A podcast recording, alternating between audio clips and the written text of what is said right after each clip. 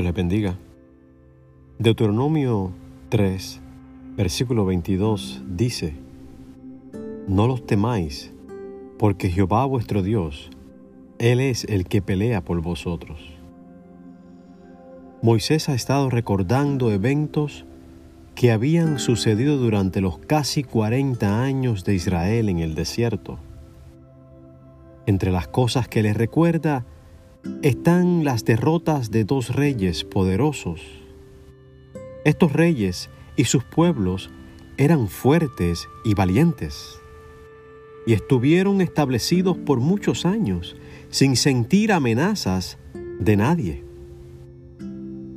Cuando Israel llega a las fronteras de la tierra prometida, Dios instruye a Israel a conquistar las naciones sobre las cuales reinaban estos dos reyes y Dios les dio una victoria abrumadora sobre ellos.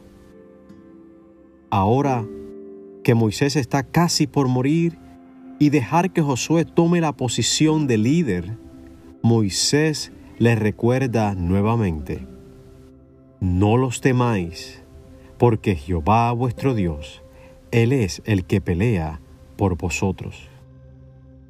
Esto era un recordatorio para que cuando entraran a la tierra prometida, de la misma manera que habían hecho con estos dos reyes, así harían con todas las naciones y todos los reyes que se encontrarían en la tierra prometida.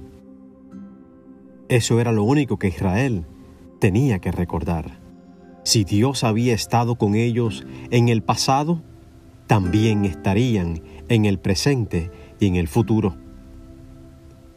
Cuando se trata de nosotros, tenemos que recordar que Dios es el que pelea por nosotros. Cuando dice que Dios peleará por nosotros, no quiere decir que no tenemos un rol en el asunto. Significa que hemos de echarle frente a lo que venga sabiendo que en Dios estamos seguros de obtener la victoria. Así como Israel echó mano de su arco, flecha y espada, Así nosotros echaremos manos de nuestra fe, de nuestra adoración, de nuestros cánticos y de la palabra de Dios. ¿Qué queremos hacer en esta hora? Decirle a alguien, no temas que el Señor pelea por nosotros, solo confía. Queremos recordarles a todos, si el Señor estuvo con nosotros en el pasado, también estará con nosotros en el presente y lo estará también en el futuro.